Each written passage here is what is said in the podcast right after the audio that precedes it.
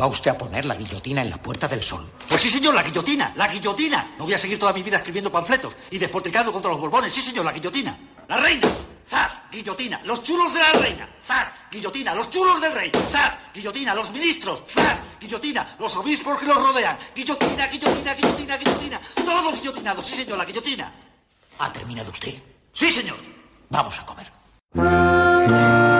Welcome to Carne, Carne Cru- Cruda, Cruda, the album. Join us for danger, excitement, innovations, and Emitiendo desde los estudios Goody para toda la galaxia. En colaboración con el diario.es. Carne cruda. La República Independiente de la Radio.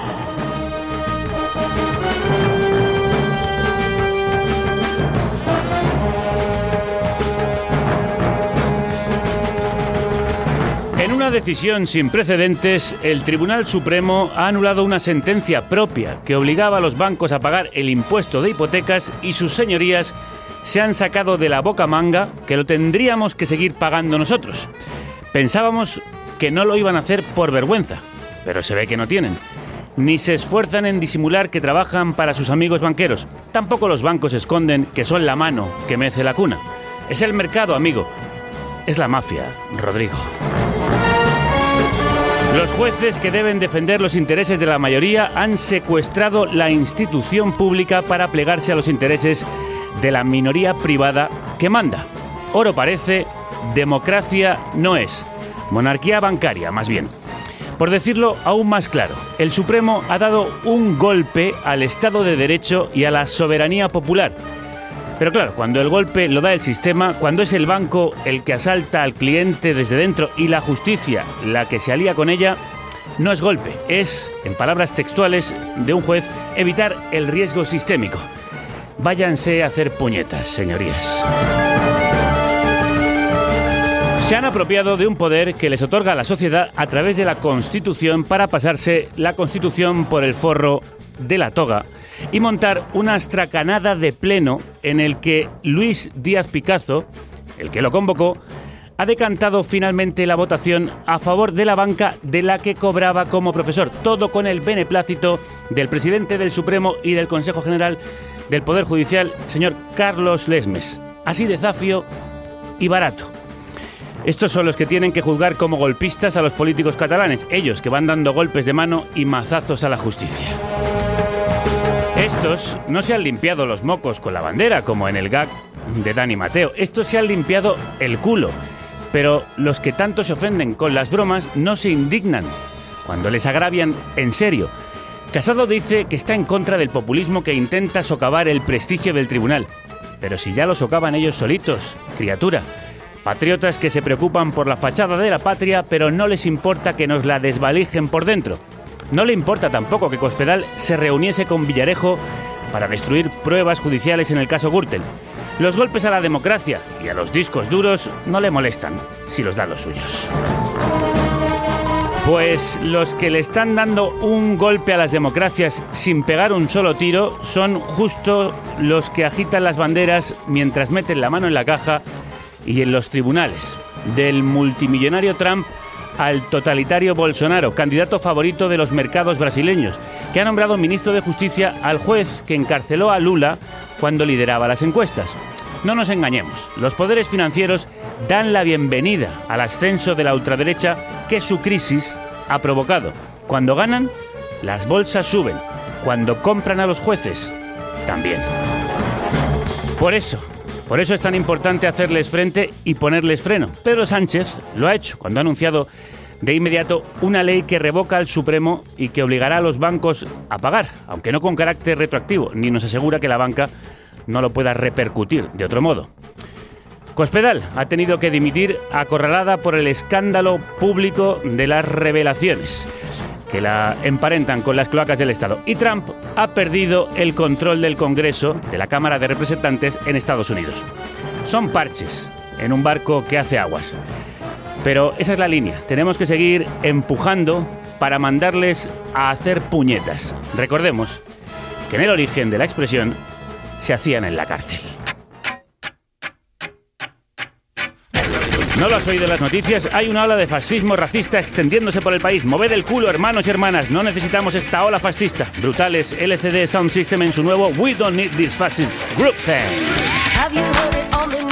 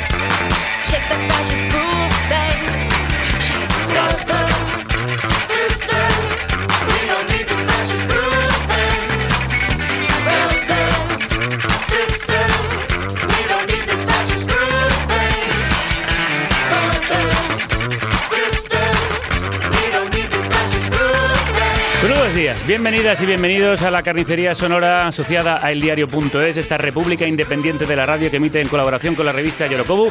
Gracias a los oyentes que lo hacéis posible, que ponéis en el aire al mejor equipo de la radio, formado por Eva López, Álvaro Vega, Pal Galeana, Celtia Tabeallo, Manu Tomillo, Rocío Gómez, María Baena y Javier Gallego.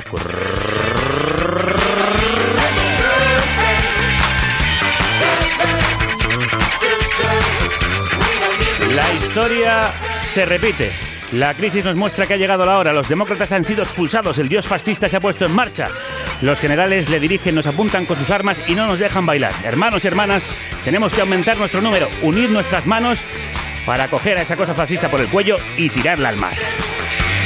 Los neoyorquinos LCD Sound System acaban de publicar este single urgente y pegadizo para llenar las pistas de baile del planeta de un mensaje necesario. No necesitamos esta ola de fascismo. Tenemos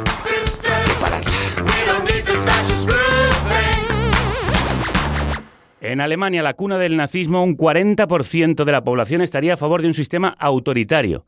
En España, la policía ha detenido a un ultra que quería asesinar a Pedro Sánchez por la exhumación de Franco. Hoy hablamos de esta ola fascista, de la invasión de los ultracuerpos, desde Trump hasta Bolsonaro. Brasil ha elegido como presidente una persona que ya ha anunciado medidas como estas. La creación de unos servicios de inteligencia como los de la dictadura militar. Hacer una consulta pública preguntando si debe penalizarse al movimiento de trabajadores sin tierra y al movimiento de trabajadores sin techo y otros movimientos llamados sociales. Elaborar un proyecto de ley que persiga hasta con penas de cárcel la apología y simbología del comunismo. Los brasileños son los latinos que peor nota le ponen a la democracia y a los partidos políticos, según el Latinobarómetro del año pasado. También son los que más apoyan a las Fuerzas Armadas y a la Iglesia por encima de las instituciones democráticas. Y ahora han elegido como líder a Jair Bolsonaro, que dice cosas como estas. Fui a una población en El Dorado, en el estado de Sao Paulo, de afrodescendientes. Mira, el más delgado de ellos pesaba 79 kilos. No hacen nada. Creo que ni para procrear sirven. Y gastan en ellos más de un billón de reales al año. Fica aí, Maria do Rosário. Tranquila, diputada María del Rosario.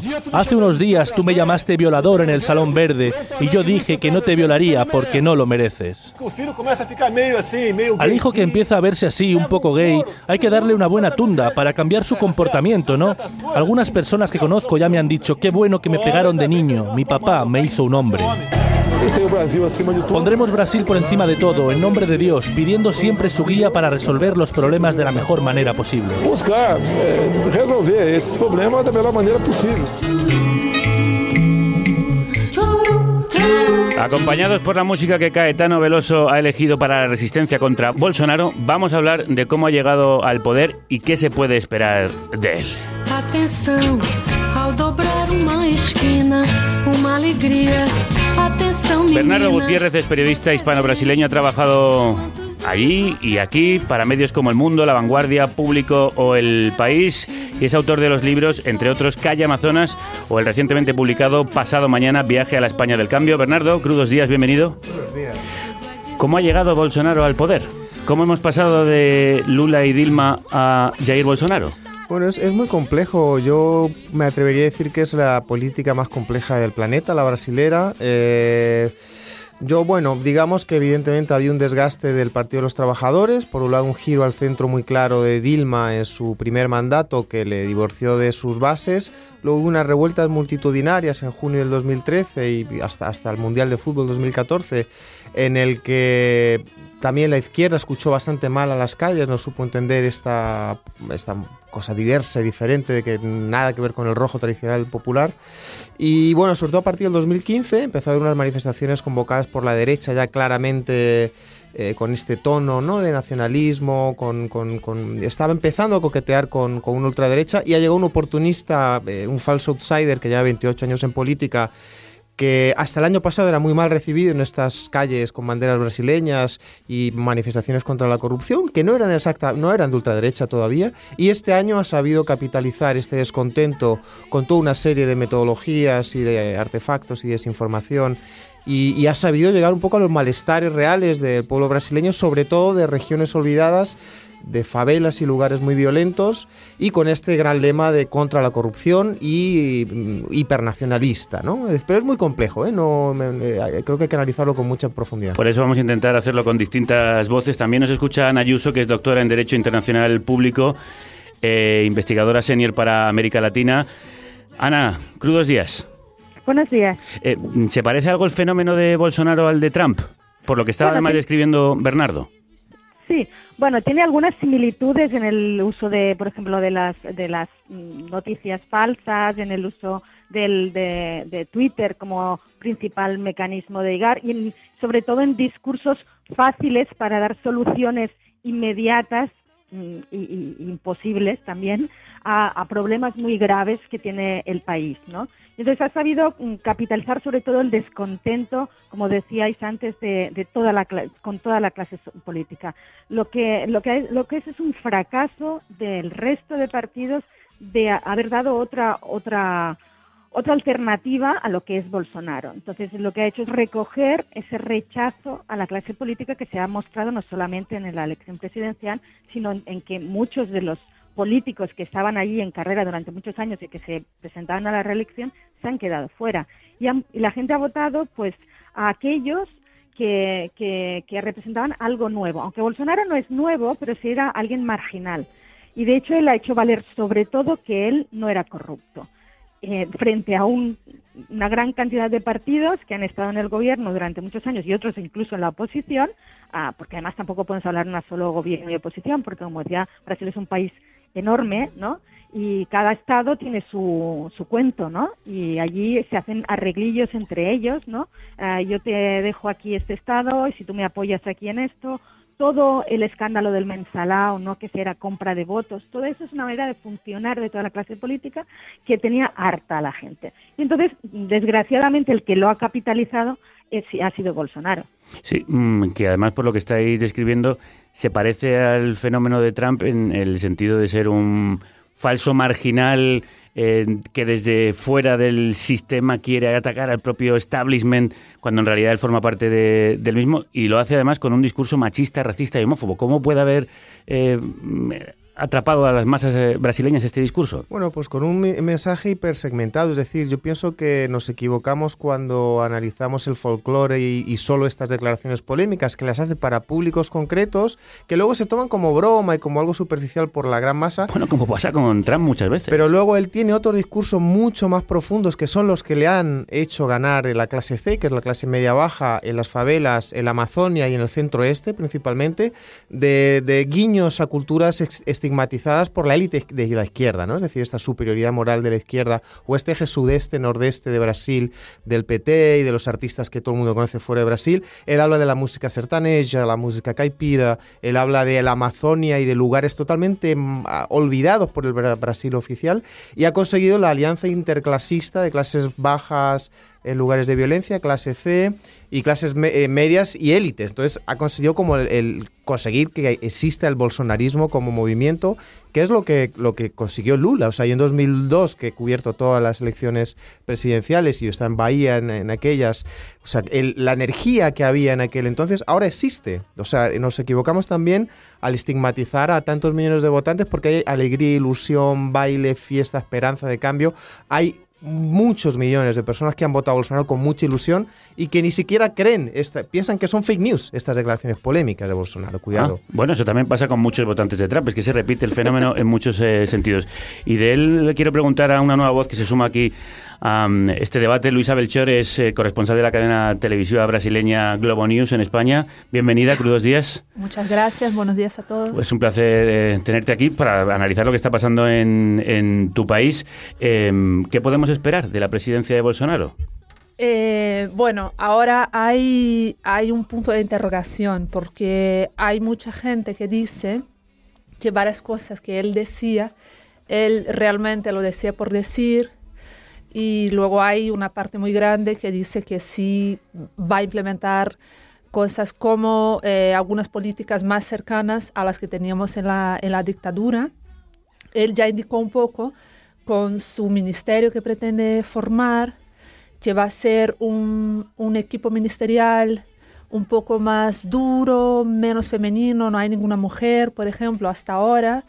Eh, ayer él hizo alguna que otra broma con los gays, diciendo que en su ministerio no, nunca pondría, pondría ningún gay, cosas de ese tipo. Eh, yo diría que yo veo los dos, eh, los dos lados diciendo que hay un lado que dice que no, que al final todo lo que él dice y las, las declaraciones no se van a poner en vigor y lo que va a pasar es un gobierno más bien eh, liberal, pro empresas.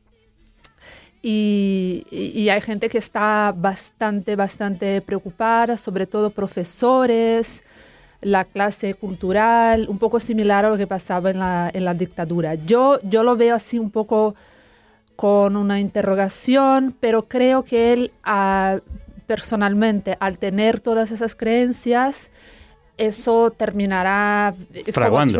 ¿no? Sí, como sí. terminará ahí en su, en su gobierno de alguna manera. Sí, de hecho, en alguna certeza sobre su gobierno ya tenemos. Ha nombrado como ministro de Justicia a Sergio Moro, que es el juez que metió en la cárcel a, a Lula da Silva. Em, Ana, aquí ha habido una injerencia y una contaminación de poderes para quitarse a Lula de en medio. ¿Se puede mm, hablar de, de un caso de corrupción? Bueno, la, de corrupción no sabemos, quiero decir, eso se tiene que probar, ¿no? Lo que sí está claro es que hay una colisión un poco de intereses, ¿no? En, en el hecho de que justamente el, el juez que haya que ha liderado la campaña de Lavallato eh, haya sido ministro, ha sido nombrado, vaya a ser nombrado ministro de Justicia. Las sospechas existen, eso está claro. Las pruebas esto no lo puedes saber. De hecho, también el Lavallato no ha implicado solamente al PT. Lo que pasa es que evidentemente sí que era el que, el, digamos, el juicio estrella era el de, el de Lula, pero también está ha salpicado a toda la clase política. Quiere decir que hay miembros del, PD, del MDB que están eh, en- también en la De otros cárcel, partidos. de otros partidos. Sí, que tampoco puedes decir que ha sido Claro, pero- totalmente eh, solamente focalizado en el, P- en el PT. Pero- ha salpicado a toda la clase política, por eso también lo han pagado, Pero, ¿no?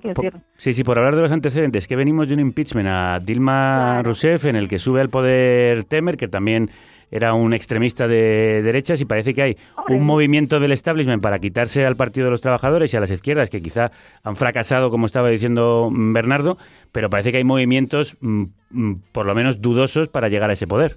Efectivamente, la- lo, la- lo que la derecha no digirió fue perder las elecciones, las últimas elecciones, no que fue por muy poco. Y a partir de ahí se organizó, digamos, se reorganizó para, para bueno, para las movilizaciones, o sea que sí que ha habido, obviamente, pues un, una, un- un- un una movilización de varias fuerzas, incluye a los medios de comunicación, una serie de, de- de medios de comunicación y, y- y jueces. Pero inicialmente no eran bolsonaristas, o sea, Bolsonaro ha llegado allí por, un poco por casualidad, porque a quien apoyaban era al, al, PMDB, al, al, al MDB, Sí, digo, pero mm, es decir, que no era su derechistas algo más moderados Claro. frente a este tan su candidato, marginal. Que bueno, no son tan, son más moderados en el discurso, Sí. pero luego a la hora, a la hora de las políticas no son tampoco igual de moderados, ¿no? Quiero decir que, que En lo económico que son igual de ultraliberales. Claro, quiero decir lo que diferencia y lo que aquí resulta curioso o, o chocante es esa normalización de ese discurso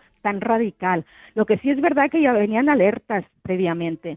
Eh, las encuestas de valoración de la democracia que hace el Latinobarómetro en Brasil daban una, un- una muy baja valoración de la democracia, como de un 20%. Entonces, eso, eso tendría que haber mm, levantado las señales de alarma y a la política tradicional de que allí había potencialmente una bomba de relojería y esa bomba de relojería ha sido Jair Bolsonaro. Sí. Ahora tendrá que gestionarlo, ¿no? Porque también tiene un- una, una estructura muy fragmentada de, de partidos, que no, no es tan fácil cambiarlo todo arriba abajo. Vamos Pero a- sí que es verdad Sí, que sí, hay po- esa tendencia. Perdóname que vamos a hablar de, de eso, pero como tú bien decías y apuntabas, eh, Jair Bolsonaro se ha aprovechado de ese descrédito por la política brasilera. Por medio del voto no va a cambiar nada en este país, absolutamente nada. Desgraciadamente solo va a cambiar algo cuando estemos en una guerra civil y se haga el trabajo que el régimen militar no lo hizo, matar a unos 30.000. ¿Es de temer que mm, lleve a cabo esto eh, con lo que amenaza? Eh, Es difícil saber, o sea, yo coincido con mi compañera que hay una gran incógnita en todos los sentidos. Yo sí que intuyo que va a haber bastante represión a movimientos sociales en general, sobre todo en las pautas morales LGBT, gays, indígenas, incluso en afrodescendientes no creo tanto. El otro día Mourón, el vi- vi- vicepresidente, dijo, no, porque nosotros los negros somos mayoría, no somos minoría es mestizo, pero no... sa- Entonces, dudo mucho, pero gays, mujeres, aborto, pautas morales, sin duda. Y sí que va a haber cierta persecución a los movimientos sociales. Lo que le ha incentivado un odio, es decir, su fascismo interno, como habla Esther Solano, no es un enemigo exterior, no es contra el inmigrante, pero sí contra el izquierdista, el petista, el rojo, ¿no? Y eso es muy peligroso. ¿Y qué, qué responsabilidad ha tenido el petista en llegar a esta situación? Porque tú has dicho en algún momento que Dilma Rousseff eh, acentuó el giro al centro y eso ha provocado la debacle de las izquierdas finalmente. Bueno, es, muy complejo porque es verdad que este año había un frente de izquierdas listo en febrero, cuando los varones del PT lo habían aceptado en el nordeste con la candidatura de Ciro y, y estaba listo. Iglesias Hoffman y Lula boicotearon este, este frente de izquierdas. O sea, hay muchísima responsabilidad en el caso de la estrategia del PT a estas alturas es fallida, o sea, me refiero, ya yo ya ni discuto con nadie de mis amigos ultrapetistas porque e- es, imposible. Entonces, sí hay responsabilidad primero en apostar por la polarización, que fue elecciones 2014, yo aquellas las cubrí para el diario.es desde el terreno, y apostó claramente por, por polarizar con, con Aécio Neves, con su a- enemigo histórico. Sí. Eh, luego, responsabilidad, por supuesto, de, de la derecha por entrar a esa polarización. Aécio Neves no reconoció. O sea, esa polarización ha sido terrible. En 2016, ya con la pre-impeachment ya Lula apostó totalmente con un discurso en la Paulista por el rojo y el azul y nosotros y ellos, y ha salido mal, han ganado ellos. Entonces, haya habido responsabilidad del PT de para mí que se equivocaron en esta polarización, podían haber ido a un lugar más diverso porque las calles en ese momento no eran de derecha, solo comenzó después. Y, y bueno, pues sí, luego para mí un error gravísimo no haber tenido un frente de izquierdas o democrático o en mi- en mi- en mi- desde mi punto de vista hasta Marina Silva, o sea, desde todo este frente democrático hasta Marina, sí que pueden haber hecho frente a Bolsonaro con candidatura de Ciro o, o con otras, o construyendo la ca- candidatura de, de, de Haddad hace dos años, no, no un minuto. ¿Qué, qué límites puede tener la presidencia de Bolsonaro? ¿Hasta qué punto puede hacer lo que quiera? Yo creo que hay un punto muy, muy importante que puede que sea el punto clave, que quizás él, eh, o sea, mucha gente dice la justicia que tenemos hoy y todas las instituciones no son las mismas de, la- de las dictaduras, o sea, de la dictadura que tuvimos, o sea, que ten- tendríamos más mecanismos para protegernos de eventuales represiones. Lo que pasa es que, y coincido con él también, que creo que es que mm, esa candidatura legitimó un discurso de odio, legitimó visiones de prejuicios y discriminaciones que quizás estaban visiones que, que vienen de Brasil, de la esclavitud. Eh, Brasil fue el último país del mundo a, terminar con la esclavitud que estaban ahí casi a punto de desaparecer y que él, al ir a la tele, a programas y tal, empezó a legitima- legitimizar otra vez ese discurso. Entonces, lo que cree mucho es que esa represión puede que sea hecha por los propios electores de Bolsonaro. Eh, ya tenemos muchos casos, por ejemplo, de agresiones a parejas gays. Ayer mismo hubo una en la Universidad de Brasilia, que la propia universidad condenó con una nota oficial. Claro, no se sabe si hay alguna relación, pero hay muchos relatos, hay muchos periodistas que tienen eh, compañeros míos diversos que tienen miedo a agresión, no se identifican. Eh, nosotros mismos, yo estaba en Brasil, eh, estuve los Sí. últimos dos meses acompañando todo el proceso y con mi compañero que también es periodista, entramos en un taxi, en un Uber, jamás decimos que somos periodistas por no... Entonces, eh, hay, hay ese miedo, ¿no? Que es- Bueno, eso también se parece mucho a Trump, a la criminaliza- criminalización de los periodistas. Sois el Claro. enemigo del pueblo, estáis intoxicándoles. Claro, incluso porque Bolsonaro ganó basado eh, su campaña, él pasó totalmente de los debates, de, de todos los medios de comunicaciones eh, de comunicación tradicionales. O sea, él ganó con base en WhatsApp. Hubo un reportaje de Folha de São Paulo de una compañera, eh, Patricia Campos Melo, denunciando, según el reportaje, todo un esquema de, de compra de mensajes de fake news por medio de WhatsApp a, a varios electores y no electores, y ahí sí había una criminaliz- criminalización, con lo cual la gente ya se informa por WhatsApp, por esos fake news, con lo cual creo que el, el posible, eh, la, la posible eh, manera de sobrepasar los límites estará más en la población que el mismo gobierno. Estamos viendo la aplicación de los nuevos sistemas de comunicación por red y la facilidad para contaminarlos, eh, utilizado con fines políticos, como se vieron en las elecciones estadounidenses y como acaba de verse en Brasil. En estas elecciones que han dado la victoria a Bolsonaro, un personaje, un presidente que se presenta mm, imbuido de un aura religiosa. Soy diferente a los demás. Mi bandera siempre ha sido Juan 8:32. Conoceréis la verdad y la verdad os hará libres.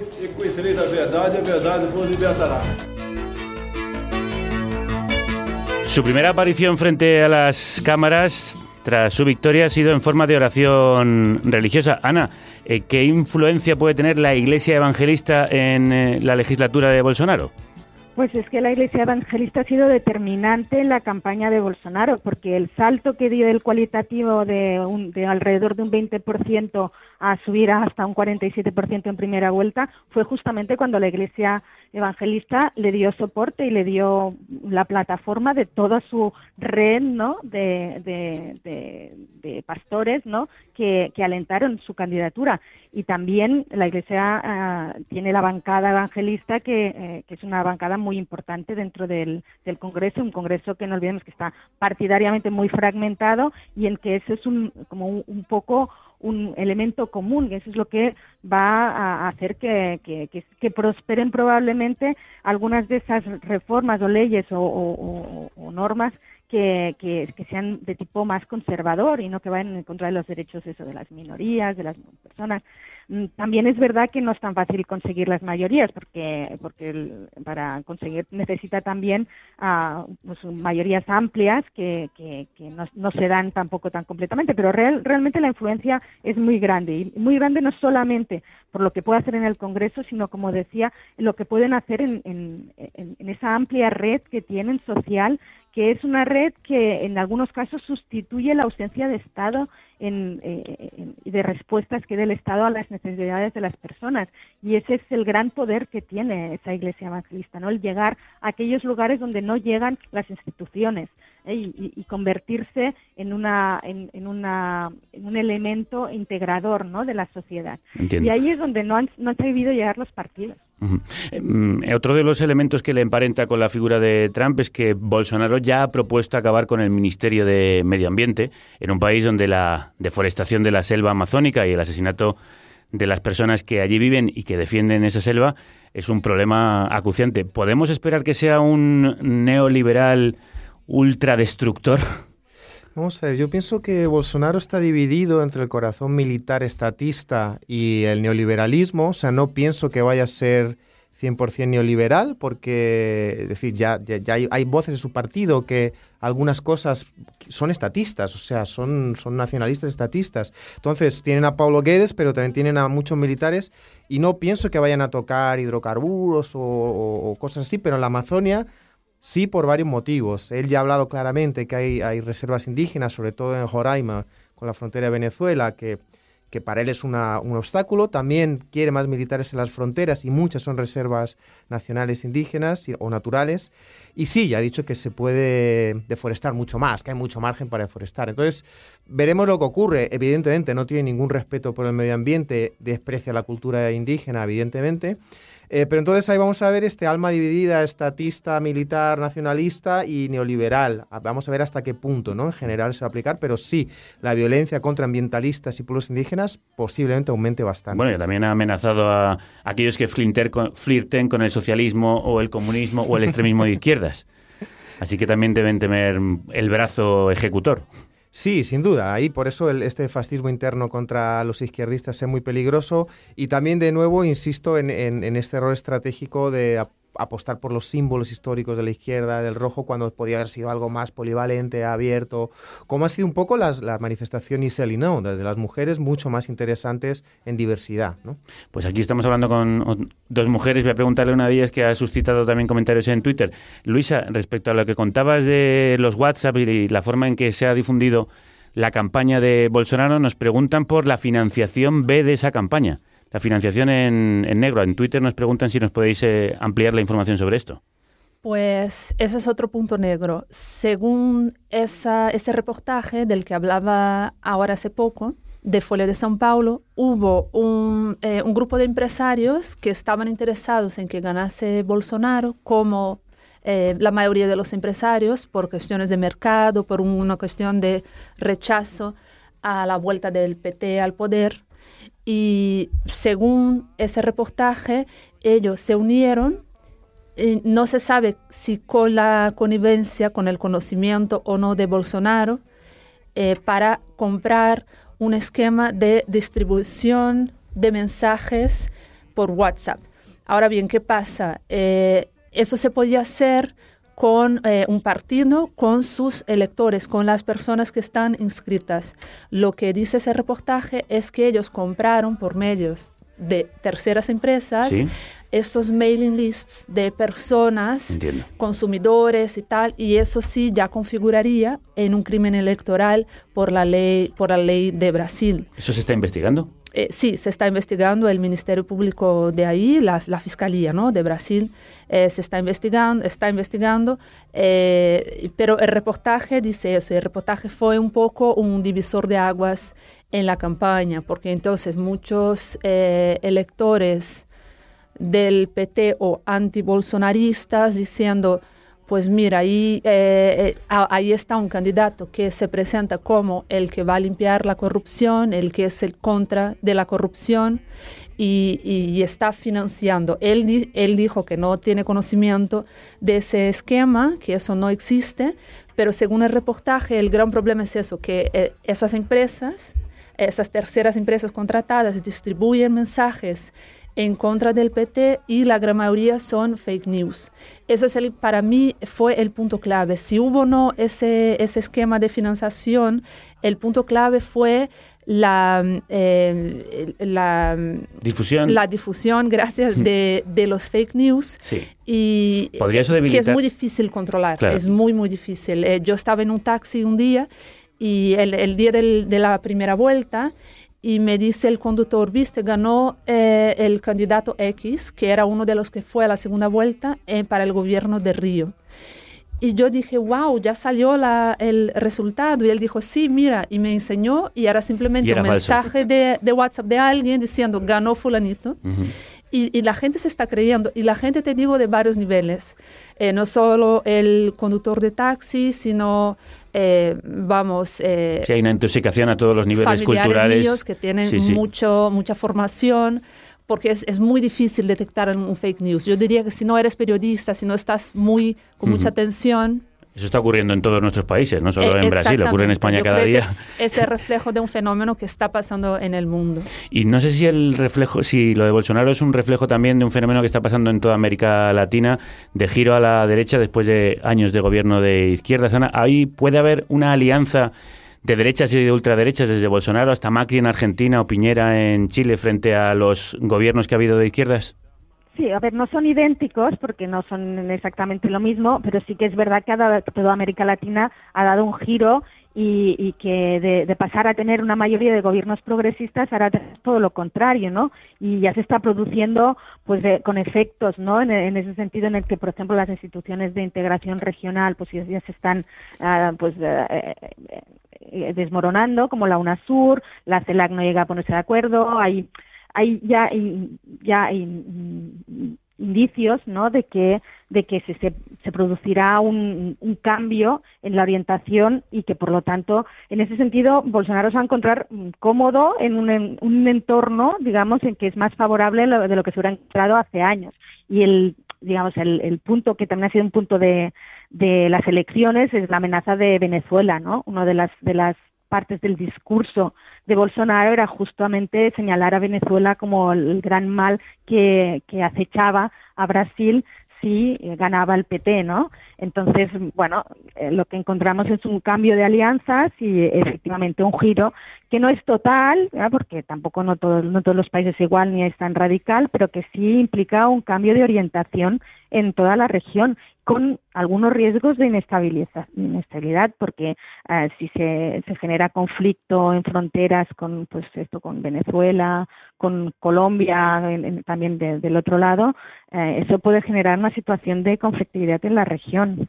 Pues vamos a estar muy atentos a lo que ocurra en Brasil y en toda esa región, en toda Latinoamérica, porque nos interesa muchísimo todo lo que viene desde allí y lo que nos habéis contado hoy aquí. Luisa Belchor, corresponsal de Globo News, muchísimas gracias. Gracias a vosotros. Bernardo Gutiérrez, compañero, muchísima suerte con este libro que Gracias. también nos recomendamos pasado mañana, Viaje a la España del Cambio. Un abrazo fuerte. Gracias, abrazo para todos. Y Ana Ayuso, doctora en Derecho Internacional, investigadora para América Latina. Un abrazo muy fuerte. Un abrazo.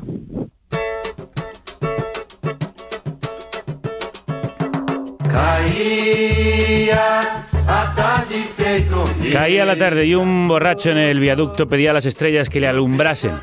Y lloraba por Brasil, por nuestra pobre patria, por el regreso de tantos que se tuvieron que ir. Pero sé que un dolor tan grande no puede ser en vano, que tiene que haber una esperanza. La esperanza es un equilibrista que sabe que el show del artista debe continuar. Cada estrela brilho de Así dice la hermosa letra de O Bebado e a Equilibrista, el borracho y la equilibrista. ¿Lo he dicho bien, más o menos? O bêbado. O Bébado Casi. e a Equilibrista.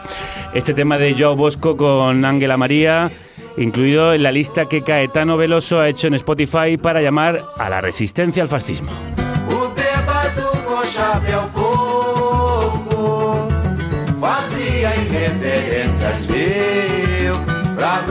go.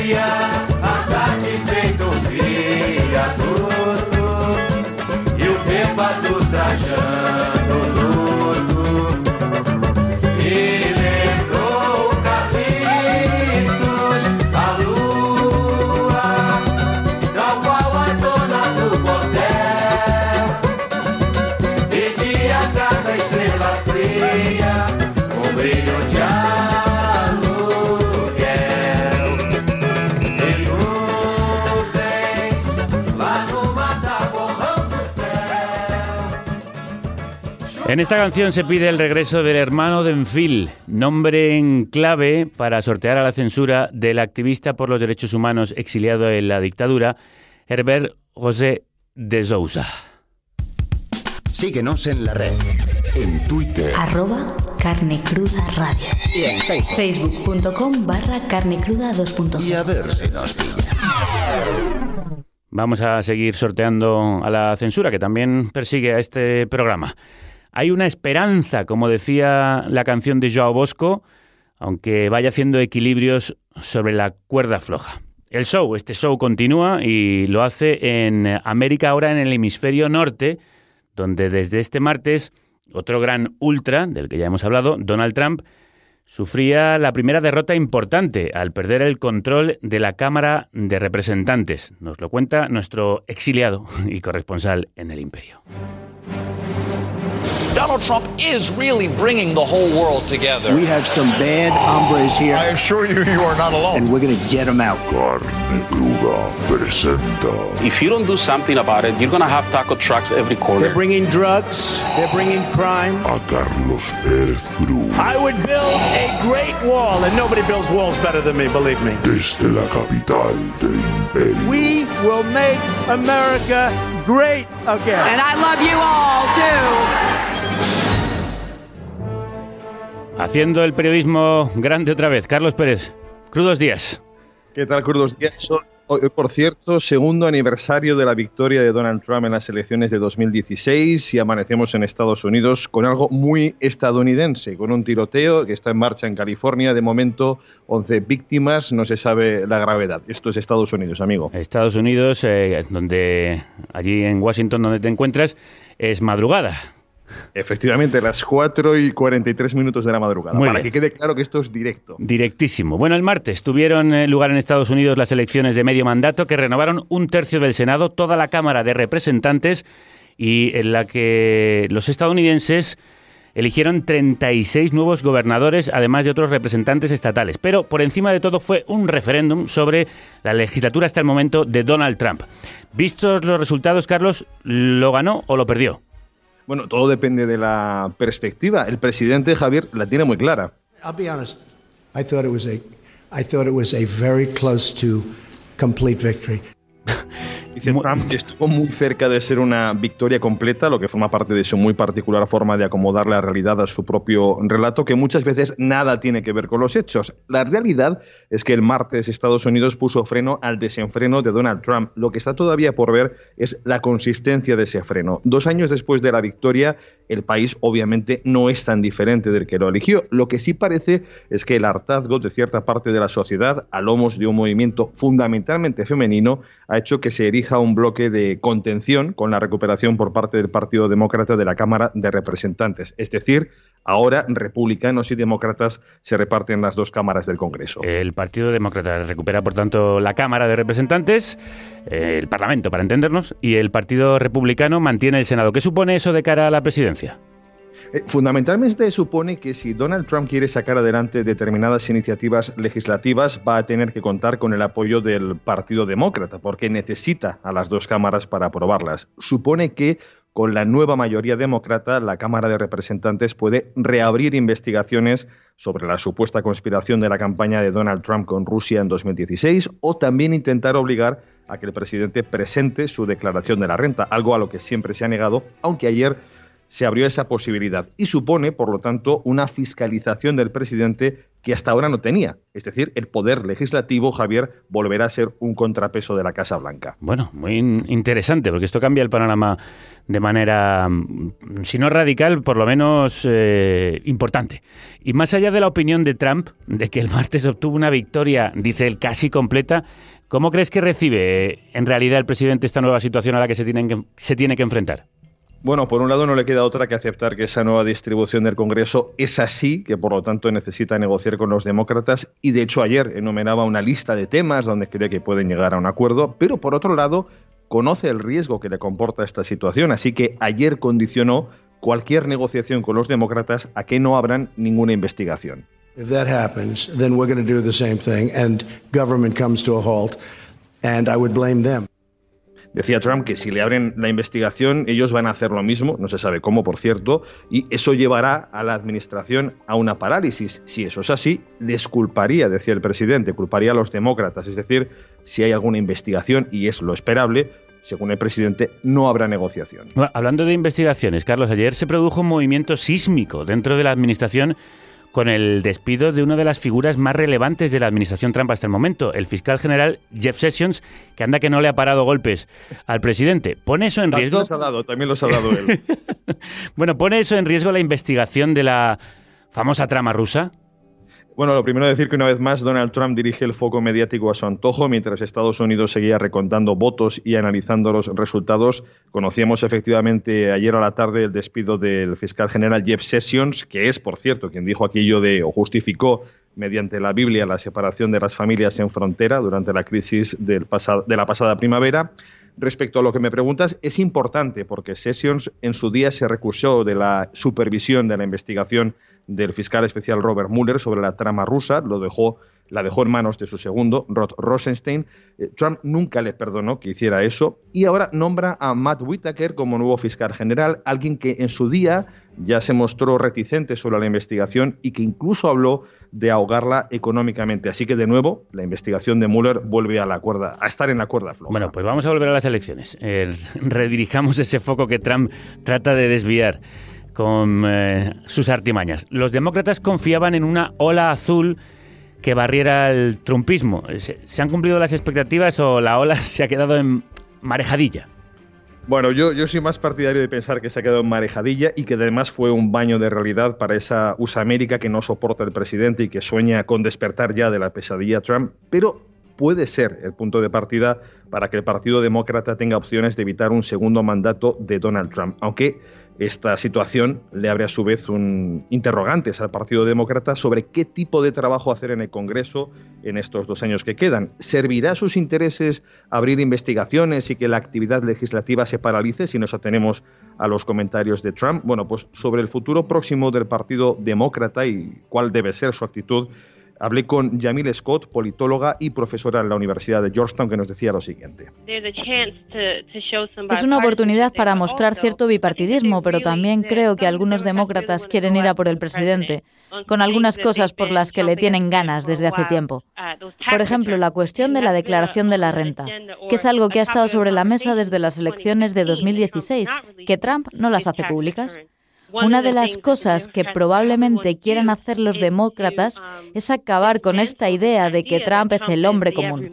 Entre algunos votantes, particularmente entre los republicanos, existe esa idea de que Trump es como ellos, que él los entiende o que al menos está haciendo lo que prometió. De cara a las elecciones de 2020, esta es una muy buena oportunidad para los demócratas para poner al descubierto alguna de estas afirmaciones. Muy interesante la síntesis que nos hacía. Los demócratas, como bien apuntaba, tienen dos años para intentar desmontar ese discurso de Trump y nosotros tenemos unos minutos para tratar de descifrar qué Estados Unidos nos dejan estas elecciones y cómo van a afectar a la presidencia de Donald Trump. Para ello, además de contar con nuestro corresponsal Carlos Pérez, contamos también hoy con Xavier Mas de Sassas, periodista de La Vanguardia, que fue corresponsal de Estados Unidos entre 1996 y 2002 y es autor del imprescindible libro, libro La Sonrisa Americana. Xavier, crudos días.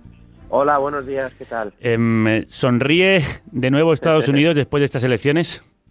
Sí, yo creo que sí. Eh, yo soy un poquito más optimista sobre el movimiento demócrata eh, ciudadano, porque es verdad que, como decíais, que esta ola de cambio, pues igual no ha sido lo fuerte que se esperaba, pero yo creo que hay un cambio, hay un punto de inflexión y que los demócratas han conquistado la mayoría en la Cámara de, de Representantes es importante porque lo han hecho además con un 9% más de votos. El voto popular siempre les ha sonreído. Y no hemos de olvidar que Trump ganó la presidencia, pero no con el número de votos. Él tuvo 3 millones de votos menos que Hillary Clinton en el 2016.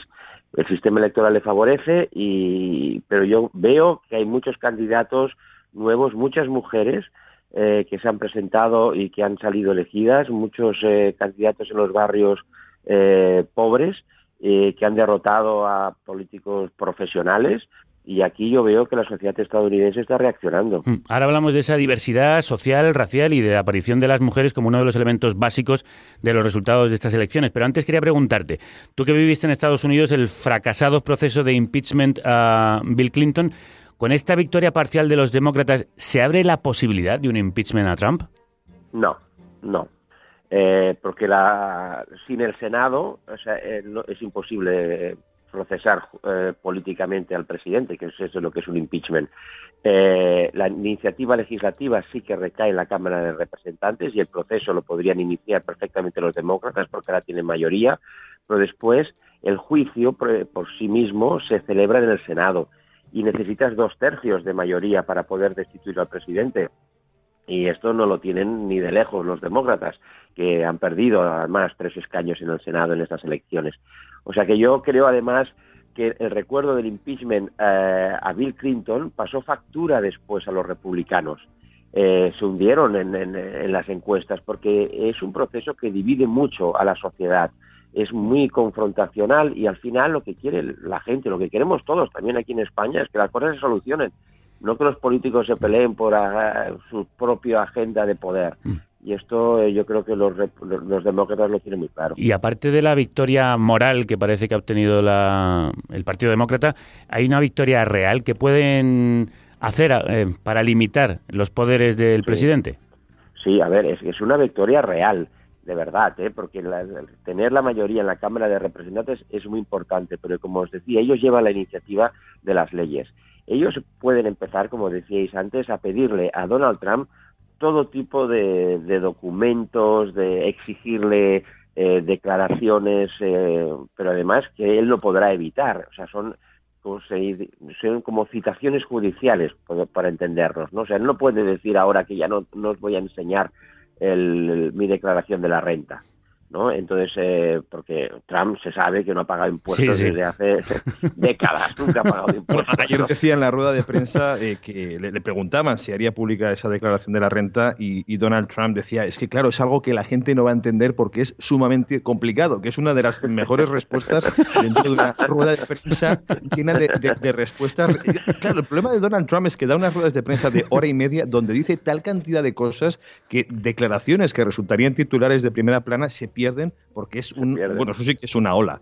Claro, claro. Sí, sí, es- esto es, esto es tremendo, es tremendo. De ¿no? hecho, y, el- además- y ayer en la rueda de prensa que hubo otra, otro gesto muy feo de Donald Trump enfrentándose a Jim Acosta, que era el, el De corresponsal CNN, de la CNN, al que le retiró la palabra y lo han expulsado de la Casa Blanca. Sí, le llamó enemigo del pueblo.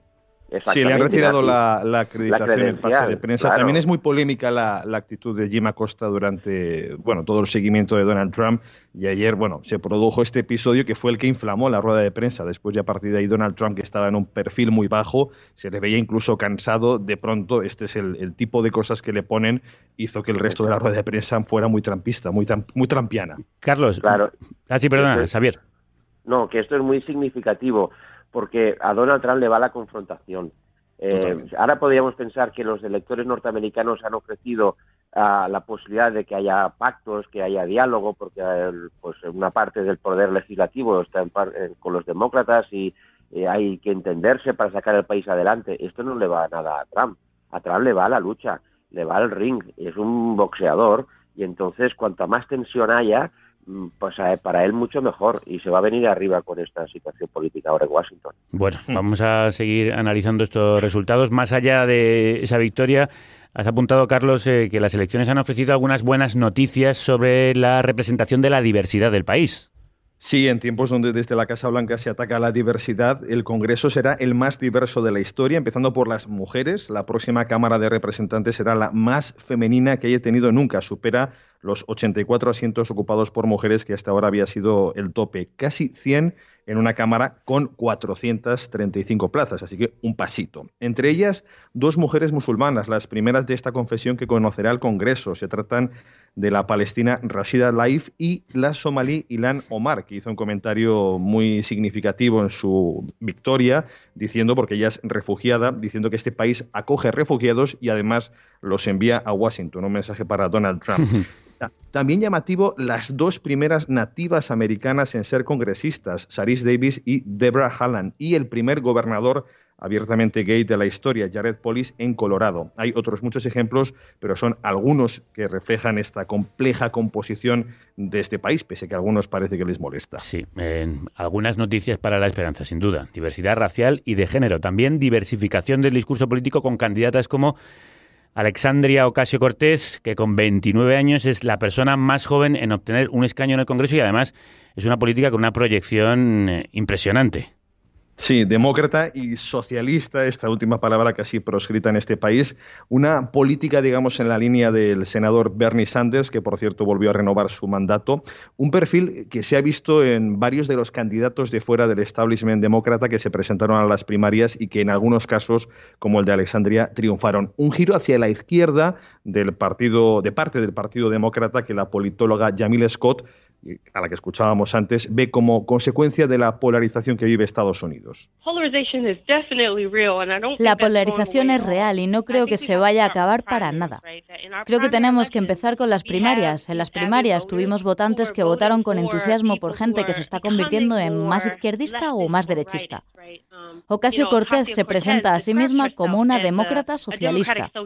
Decir en Estados Unidos que hemos elegido a la persona más joven del Congreso y que sea una mujer latina, alguien que además se identifica como una demócrata socialista, creo que explica algo sobre la naturaleza de nuestras políticas.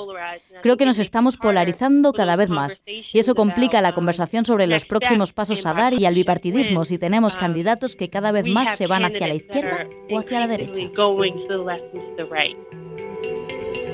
Pues Javier, para terminar, se está polarizando eh, la sociedad norteamericana y eh, ¿Debe el Partido Demócrata girar hacia las posiciones de Sanders o de Ocasio Cortez, es decir, hacia la izquierda? Yo creo que ha de ir al centro, porque es donde están los votos siempre y es donde está el sentido común.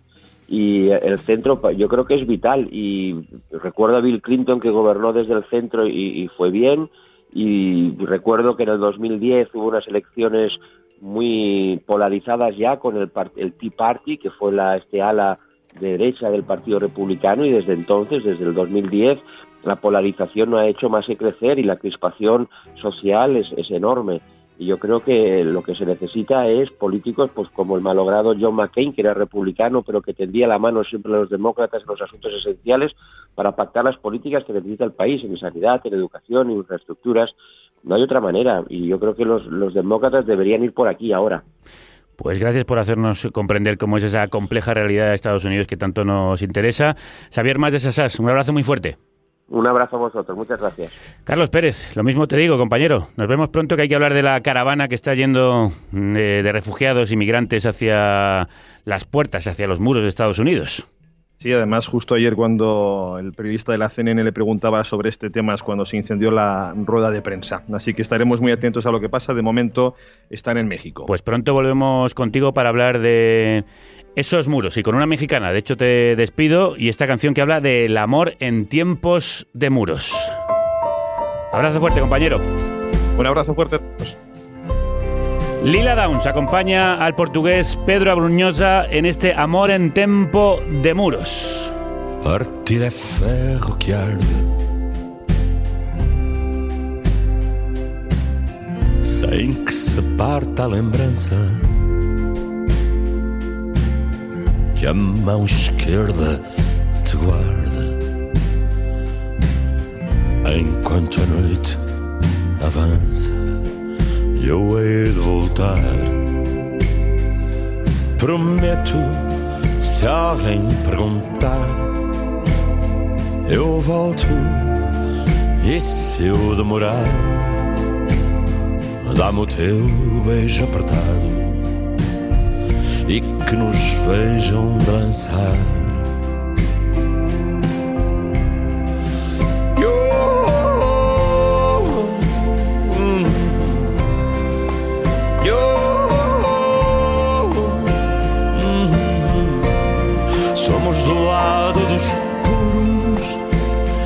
Meu amor, amor em tempo de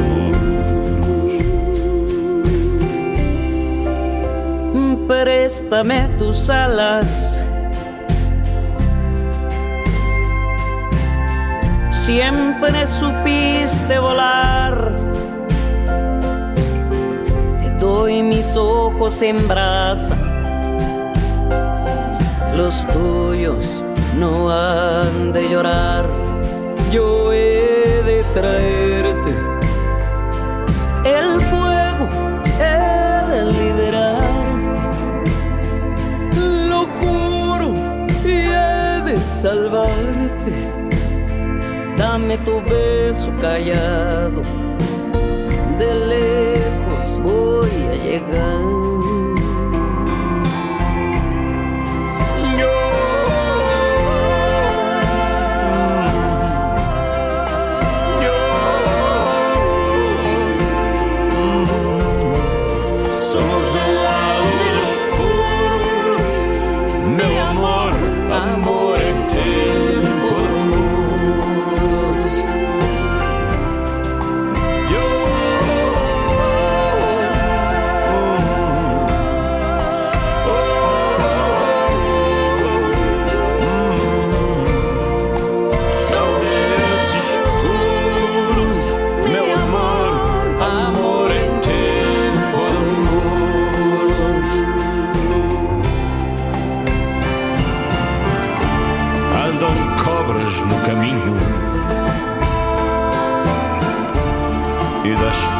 Pedras do moinho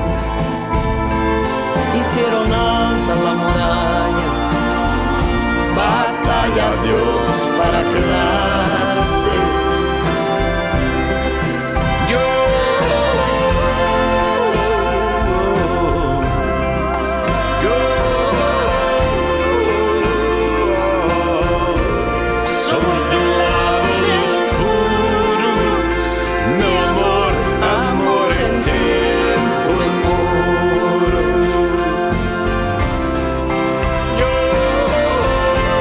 A los nacionalismos excluyentes, el mestizaje de culturas que derriba muros y cruza océanos.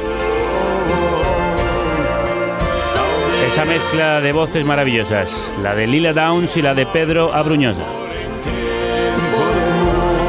En este Amor en tiempo de muros. De nacionalistas ultras, a este lado del Atlántico, seguimos hablando porque también tenemos nosotros lo nuestro.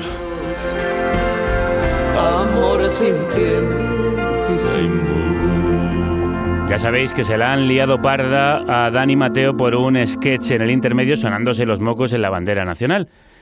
Si no sirve para sonarse los mocos, para curarnos de los males, ¿para qué sirve este pañuelo grande? Pues lo hemos preguntado en el Twitter y en el Facebook.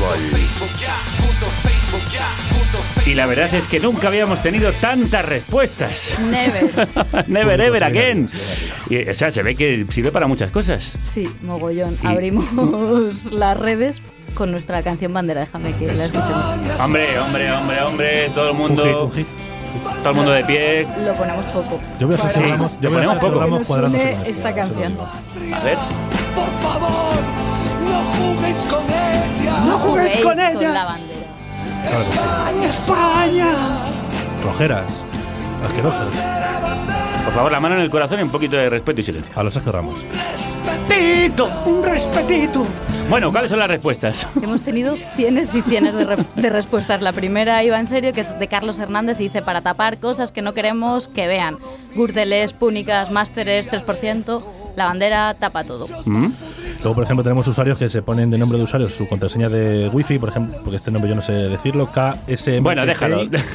Que dice, eh, hombre, no pretenderás que te dé la respuesta que me pide el cuerpo, porque las querellas vuelan. Dice, chico, cualquiera diría que hay libertad de expresión en este... Porque la sexta quita vídeos o las marcas no te financian. Efectivamente, que no lo hemos dicho, Te que la sexta ha pedido perdón y ha quitado el vídeo del sketch, Te lamentable. asustas por cualquier cosita. Javier nos dice, cuando no tienes un periódico sirve para encender la chimenea, por ejemplo. O Larita Álvarez que dice de mantener en el comedor. ¿Sabes? Que tú las tienes así, eso es como un hule bueno. Sí. Un hule bueno. O Ruiz Jiménez de Rebequita por si refresca. O Becanon que dice que se vende muy bien en las tiendas chinas, por ejemplo. Esto es que se hacía en no te rías que es peor, por eso funciona también. ¿Para qué sirve un micrófono? Sí, Y sí, la hay- gente hay que hacerlo más. cosas. Sí, sí. Laertes Higo nos dice para nada, es un nihilista. Sí, o Pepa también nos dice que para hacer lo mismo que el Tribunal Superior de Justicia. En lo cual coincide Barbija Puta, que por cierto Barbija Puta ha vuelto. Dice que Sí. la bandera podría servir para cagarse en ella, como ha hecho el Tribunal Supremo. Sí. esas cosas. Por ejemplo, Gema también dice que no le ha gustado la pregunta. Dice que qué pregunta tan absurda. O sea, hay gente indignada, no solo con lo de la bandera, sino con nosotros mismos. Es el retroindignamiento. Me pregunta de mierda. Sí, sí. Nos ha pillado, tiene razón. Bueno, Gemma, vale, que la ¿qué? pregunta es absurdísima, pero ha habido respuestas muy ingeniosas como la de Ginés Pla que dice, en magia se llama falsa dirección. Con una mano la ondeas bien fuerte la bandera para captar la atención del público, Sí. mientras te sacas los trucos del bolsillo con la otra. Ah. Tienes que ser diestro con ambas manos, claro. Ah. Mira, Javier, ¿ves la banderita? Sí. Ay, vaya. Han desaparecido. Como la libertad de expresión en este país. bueno, pues por aquí van a aparecer ahora, por arte de magia, otras dos mujeronas.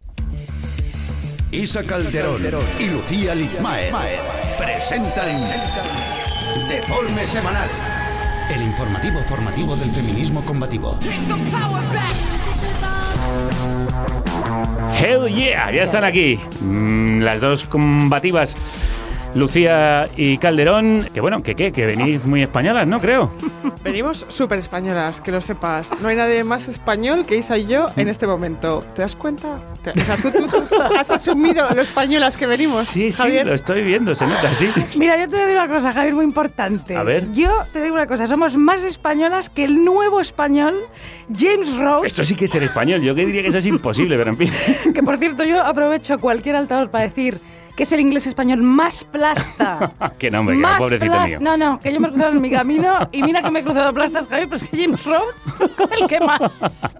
En este país hay mucha gente muy plasta. A mí me pasa todo el rato que me tocan todos los chapistas de Madrid Ah. y de la península. La gente que da, te da la chapa, la mayor chapa de la historia del universo. Te cuenta sus viajes a México, que qué bonito es, que ya no es tan peligroso, que los narcos ya no van al DF y que no veas qué rica que está la comida. Hay una cosa que se llama michelada, no como la que te ponen aquí, ¿eh? de verdad, que tienes que venir a casa a probarla y que te haga una michelada y nos ponemos a Chabela Vargas, ¿vale? Estos son. Luego están los que te cuentan los sueños también, ¿sabes? O sea, eh, porque por lo menos los viajes han pasado de verdad, ¿sabes lo que te digo? Pero y tú siempre puedes archivar esa información que es válida. Pero eso es un puto coñazo de información, no te lo digo. Pero luego te puedes ir a Cozumel, que te has tragado 100 stories de las playas y tal. Ahora, ¿me vas a venir tú, majadero, a contarme durante 20 minutos el puto sueño de anoche? ¿Que has soñado que se te caían los dientes? Pues mira, te jodes, algo habrás hecho mal. A lo mejor a mí también se me van a caer. Cabronazo, como sigas hablando. O sea... Luego están los que han sido padres, ¿eh? algo insólito en la historia, que porque no, nadie nunca ha sido padre antes que ellos. Y te mandan 200 fotos de sus bebés y te llenan la memoria del móvil y son todas la misma foto. Sí. Que ojo, que es un ser adorable o no. Sí, bueno, a los, igual no. a ver, a los cuatro meses de vida, pero los padres, estos padres que son los primeros padres de la historia, te mandan unas fotos absurdas del niño como leyendo libros de Blackie Books, ¿sabes?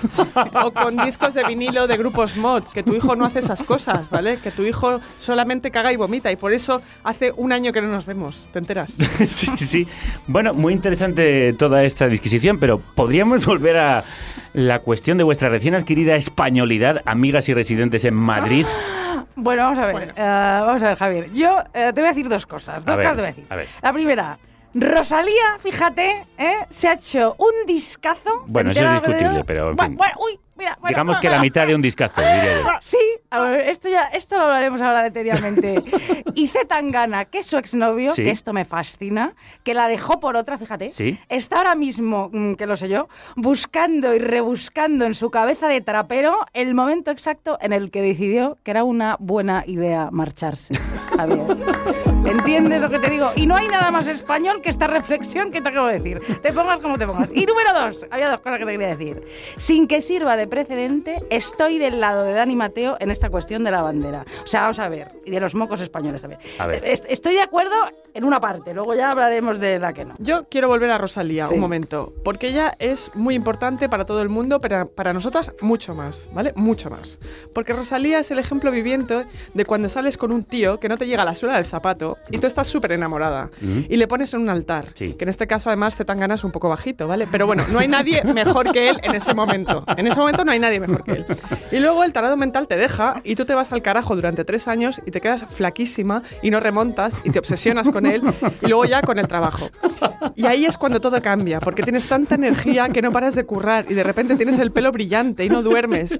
Eres como una zombie superpoderosa, dispuesta a comerse el mundo y te lo comes y el enano ya no está y tú has ganado, has ganado tú, joder. ¡Viva tú, Rosalía! ¡Guapa, guapa, que soy Pedro! Madre mía, estoy faltando lo vuestro. Oye, un momento, ¿cómo que te gusta a ti solo la mitad del disco? A ver. Bueno, esto lo discutimos en otra sección si quieres. Venga, Eh, vale. Tiene una gran eh, mitad de cinco canciones y otras cinco canciones que, bueno, que mm, vale tres pimientos. Bueno, mira, perdona, ¿eh? O sea, mi Rosalie, que la llamo así, que la llamo así, que la adoro. Mira, yo pensaba que íbamos a ser el único programa del planeta en el que no sonase Rosalía. Pues. Me habéis destrozado. ¿Cómo que no has traído? Si la lleva Pablo Moto, no lo puedo entender. ¿Cómo No sé, pues que ¿para qué la voy a traer? Si ya la ha visto todo el mundo en todos Eso los es sitios. verdad, es verdad. Pero bueno, mira, te voy a decir una cosa, Javier. Tiene arte hasta para agradecer, te lo digo en serio.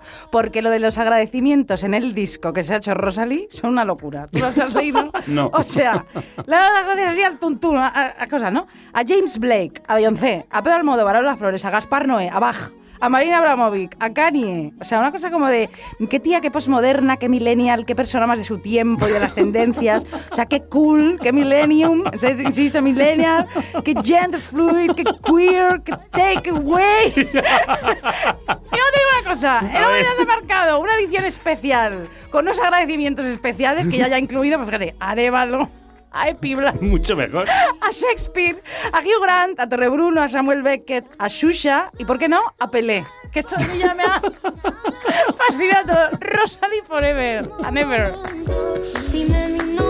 Pero vamos a ver, vosotras no ibais a hablar de Dani Mateo. ¿De qué? bueno, así, bueno, a mí me da un poco pereza, la verdad. Bueno, pero ya que está ahí, yo qué sé. No, Javier, vamos a ver. Es que es tan obvio, es tan obvio que es de jugado de guardia, ¿no? Indignarse porque este señor ha hecho una bromita con la bandera esta, pues tú sabes, ¿no? Estamos un poco cansadas además de tener que repetir lo evidente. Nos parece fatal que se metan con Dani Mateo. Él tenía todo el derecho constitucional de hacer un chiste más o menos gracioso con la bandera de España.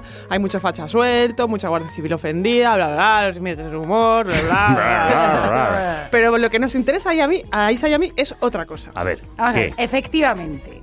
Ya hemos defendido a Dani Mateo, ya lo hemos defendido. Hasta aquí todo bien. Ahora, hemos visto que ha pedido perdón eh, muchísima gente. Wyoming también. Dani Mateo 178.400 veces. Ha pedido perdón la peluquera del intermedio. Ha pedido perdón el grafista del programa, el cámara, el becario, el, el- cocinero de la sexta. La sexta entera Ana Pastor Ferreras. Telecinco ha pedido perdón. Alfred de OT. Todos han pedido perdón, ¿me entiendes? Pero sobre todo ha pedido perdón Dani Mateo. Mira, macho, o sea, ¿qué quieres que te diga? Dani Mateo, ¿cómo se nota cariño que no vives en la agresión permanente, en la contención de no contestar a todos esos cabrones que nos insultan cada día a las mujeres y a ti te dan ganas de meterles cortes sin parar, de contestarles, de insultarles, me refiero a las mujeres, y no lo haces porque primero no te quieres bajar al barro, discutir con un mono, o sea, ¿para qué? Y dos, porque fíjate, o sea, hablas dos idiomas, tu grasa corporal es de 12%, esta noche te vas a cenar al Lamian, a pasar las Montentes, ¿para qué vas a contar? Pero vamos a ver. porque, porque, que vimos así las mujeres que somos públicas y Sí. tú no, Dani Mateo. Y ahora te acaban de dar la primera hostia de tu vida públicamente y tú desde tu atalaya no te lo puedes ni creer que te venías así doblada, que, ah, que no ni lo has visto, ¿entiendes? Y, ah, porque tú eres Ícaro, como el dios Ícaro, ¿sabes lo que te digo? Porque es un hombre heterosexual blanco, Ícaro, Dani Mateo. Entonces tú no, tú no sobrevuelas a todo porque eres invencible y tolerante a la lactosa, quizá. Y te has cocido que tú todavía estás en un piso de la latina, estás en tu piso de la latina con la boca abierta. No, si al final la hostia se la lleva por vuestra parte Dani Mateo. Pero porque es un hombre, Pero bueno, nada más. Pero bueno, bueno, bueno, por otro lado, tenemos solidaridad con Dani Mateo, pero tengo que decir que esta sobredimensión que se le da a la importancia del insulto y el, boi- el boicot en las redes hay que pararlo ya de una vez. Sí. Esto que llaman linchamiento y no lo es. El linchamiento es una cosa muy seria. Un linchamiento es la ejecución de un sospechoso o reo sin un proceso legal previo por parte de una multitud. Un linchamiento es que te apedren hasta morir por motivos religiosos o que te cuelguen de un pino los del Ku Klux Klan. No que te llamen gilipollas en Twitter. Tengamos un poco de cordura ya también. Venga ¿eh? ya, hombre, ya. muy Vamos bien ahí, ver, muy bien eh, definido Me he ahí. perdido, ¿me puedes, por favor? No tengo yo mi cosa. Vale, A ver. perdón, perdón. Esto último, Mariluci, vamos a ver que es verdad. ve- ve- Volvemos así como si no hubiera pasado nada. No va por Dani Mateo. Esto que acaba de decir Lucía Liegmayer no. va por Dani Mateo. Esto va por ese columnista del Confidencial que francamente no da una. Señor horroroso. ¿Sabes quién es? Sí, verdad? sé, sé de quién estás hablando. ¿No lo quieres nombrar? Empieza por J, sigue por S. Un tío. De todas maneras, a nosotras esta ya nos ha pasado, me explico. Resulta que al intermedio, varios de sus anunciantes les han cancelado publicidad, ¿vale? Por toda esta movida. No pasa nada, ya vendrán nuestros. Esto lo hacen muchos los anunciantes, ¿sabes? La semana pasada, nosotras en el teatro, de forma semanal, nos metimos con Macaco, ¿me entiendes lo que te digo? El cantante. Que ya Macaco. iba siendo hora de que alguien lo hiciera. Que fíjate que, le- eh, que resulta que le encanta le encantaba nuestra marca patrocinadora, que nuestra marca patrocinadora es Lexatin, esto es verdad, y no va Lexatin. Me cago en su madre. ¿Sí? en el- y nos cancela el patrocinio por decir, fíjate lo que te voy a decir, ¿eh? que Macaco no es uno de los grandes cantautores del siglo XXI con su turbante y sus porros, y nos ha cancelado el Increíble, puto patrocinio. increíble. Nos lo han quedado, Javi, ¿cómo te quedas? Me quedo muerto, me quedo todo loco. Pero por favor, desde aquí hacemos un llamamiento que estamos buscando patrocinador. Tenemos ofertas de todo tipo de benzodiazepinas y tranquilizantes y relajantes musculares y todo y de laxantes Ah, bueno, también. Vale. Y que estamos abiertas a todo, ¿eh? Y que viva Macaco. Hombre, también. viva macaco, pero como laxante no hay nada como la macaco. Nada, nada, nada. nada. Imagínate, maca- macaco, macaco. No hagas el chiste, que estaba, era sutil como yo lo había hecho. Lo sé, lo sé. Y tú lo estás Quería destrozando. resaltar. No hacía falta subrayarlo. Vamos a ver. Venga. Hablando de todo un poco. Sí, vamos ¿de a ver. lo que ya estáis haciendo no- hoy? Sí. Efectivamente. Me he visto, Javier, fíjate, la última peli de Spike Lee, Sí. la del infiltrado del Ku Klux Yo también. Eh, qué horror. ¿No, ¿No crees? O sea, que ya con este título eh, había que esperarse lo peor. Lo peor. Efectivamente, a mí me parece malísima. O sea, es aburrida, pretende todo el rato imitar a Quentin Tarantino, la forma, en el encantado. fondo. Por favor, no, Javier, por favor. Que sí, hombre. ¿Qué me que sí. estás diciendo? Que sí, hombre. Funky, cosa es muy de- funky esa no, peli. Solo hay una escena cuando bailan en la discoteca que es genial. Es, Claro, es sí. sexy todo esto, pero to- todo mal. A mí no me ha gustado. Ah, Entonces, no eh, viva Rosalía, vamos a ver lo que te digo. Abucheos para Spike Lee y a tomar por culo. Pues yo estaba... Viva Rosalía, muchos Spike Spike Lee, tortas para Dani Mateo, Juan Soto Ibar se, Bueno, se- Juan se ha llevado doblada. Es insoportable también, como James Rhodes. Continúa. Jo, madre mía, aquí no se libra nadie. ¿eh? Nadie, nadie, Menos mal que yo estoy presente, que si no... No, no, te queremos, Javier, te queremos muchísimo. gracias, gracias. Por favor. Pero yo que estaba un poquito bajo de ánimo, baja de ánimo, eh, me puse Maggie's Plan, una peli estupenda de Rebecca Miller en la que sale Greta Gerwig, que hay que ver que todo el mundo me dice que somos iguales. Esto Sí, es muy fuerte. eh, ¿eh? La verdad es que es verdad. Ah, Fíjate que a mí también me sacan parecidos. A mí me dicen que me parezco a Janet Jackson y yo estoy completamente de acuerdo. la verdad. Tienes un aire. Tenéis un aire ambas. A que-. A todas, a, A todas. todas. Yo lo que quería decir es que esta es una peli buena y bonita, donde la gente se junta, se separa y se le reorganizan la vida a un hetero que no se entera de nada. Un poco como la vida misma, ¿sabes? Ya, ya, ya, ya. Bueno, Javi, vamos a ver, ya hemos terminado este despropósito, pero dos cosas te quiero preguntar. La primera te voy a preguntar. La- ¿A ti te gusta el disco de Rosalía? Ya me has dicho que no. No, no he dicho La mitad, eso, no he perdón. dicho eso. He dicho, primero, que es... Bueno, ¿quieres que lo diga así? En, Sí, en dilo, dilo. El disco de Rosalía es mucho más flamenco de lo esperado y mucho menos comercial de lo previsible, lo cual le honra. Muy bien.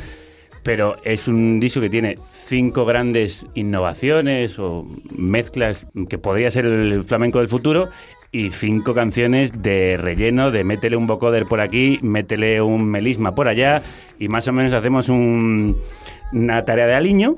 Y, pero bueno, como es Rosalía y todo, todo lo que pisa Rosalía y toca es oro, pues todo bien. Tú sabes que a la salida de la radio ahora van a venir a toda- Esto es peor que sonarse los, los mocos con la bandera. Esta es la primera pregunta. Y la segunda pregunta es, ¿eres feliz, Javi? Pues sí, hasta, hasta que me peguen la paliza. Digo, soy, voy a aprovechar estos momentos. Pues mira, me alegro muchísimo, te lo digo de verdad que seas feliz y todo. Bueno, no hemos coincidido ni con lo del Ku Klux Klan de la película, Sí. ni con lo de Bueno, pero eso está bien. Está bien. Pues muy buenos días. Eh, Buenos buenos días, días, no. Dios, qué bien os ha, os ha quedado, os habréis quedado a gusto Nos hemos también. quedado fenomenal. Sí. Fenomenal, nosotros Eh, también. Y, te, y te digo una cosa, de verdad, ¿eh? Eh, No, poco decimos sobre James Rhodes, ¿eh? Te lo digo de verdad. Habría que hacer una sección entera sobre este tipo. Pues no, porque queremos traer a James Rose al programa, así que sí. invítame, por favor. ¿Pero qué dices? Sería majísima con él, era súper falsa y todo, y le, le sacaría es- ese demonio que él lleva. Pero para un hombre que está a gusto en este país. No, oye, pues, pues ¿y no te parece suficiente motivo como para sospechar que es un plasta horroroso? Bueno, pero para alguien que es feliz en este país, pues vamos a dejarle, pobrecito mío. Ya, hijo, no sé. Bueno, ¿cuándo tenéis el siguiente teatro de Deforme Semanal? Vamos a ver, el siguiente teatro lo tenemos el 22 de noviembre, que se viene Bryce F., Paquita Salas. Ya, ya, ¿eh? ya. Bueno, Bueno, claro, decir esto es feo, de Paquita Salas. No, Bryce, Bryce F. es muchas F. cosas, claro. Muchísimas. Muy bien. Y es fenomenal. Y nada, pues. en el eh, Palacio de la Prensa. Bueno, pues nosotros también volvemos al teatro la semana que viene y bueno, queremos que vengáis, que lo paséis muy bien y que ayudéis a este programa a salir adelante porque igual que aquí a nuestras queridas les ha abandonado el patrocinio del Exatín, a nosotros también hay una marca comercial que nos ha vetado en un proyecto de radio social en el que ¿Ah, nos sí? habían comprometido. Sí, ayer lo contamos y hoy lo repetimos para recordarte que tú haces posible que a pesar de las censuras y los vetos sigamos adelante. Carne cruda se sale. Los carniceros se salen del estudio para tomar el teatro. Se salen por sus logros. Ven a ver la radio en directo. El jueves 14 de noviembre, A las ocho y media de la tarde, en el Teatro Fígaro, con Paco León como artista invitado. presentando su nueva serie Arde Madrid. La gente se pirra por todo lo americano y eso Franco lo sabe y por eso está abriendo las puertas. Paco, Paco, que mi Paco, Paco, Paco, Paco. Y de Paco León a Paco Franco. Colón era español. Sí. ¿De Génova? Ah, de Génova. De la calle Génova. Todos mis amigos se llaman Cayetano. Con la música en directo de uno de los grupos revelación de nuestro país. Carolina Durante. Y un debate Twitter descacharrante con Virginia Riezu Marta Flitch. y Eva Soriano. Entra en nuestra web y consigue tu entrada. Otra forma de financiar carne cruda. Otra forma de hacer posible otra radio. Pues carne cruda se sale, sí, nos salimos de, del estudio, pero volvemos la semana que viene con mucho más. Bueno. Bueno, eso habrá que verlo. Estupendo. Bueno, Pues esto- viva carne cruda. Viva Viva. Viva. Viva el rey. que la radio se acompañe.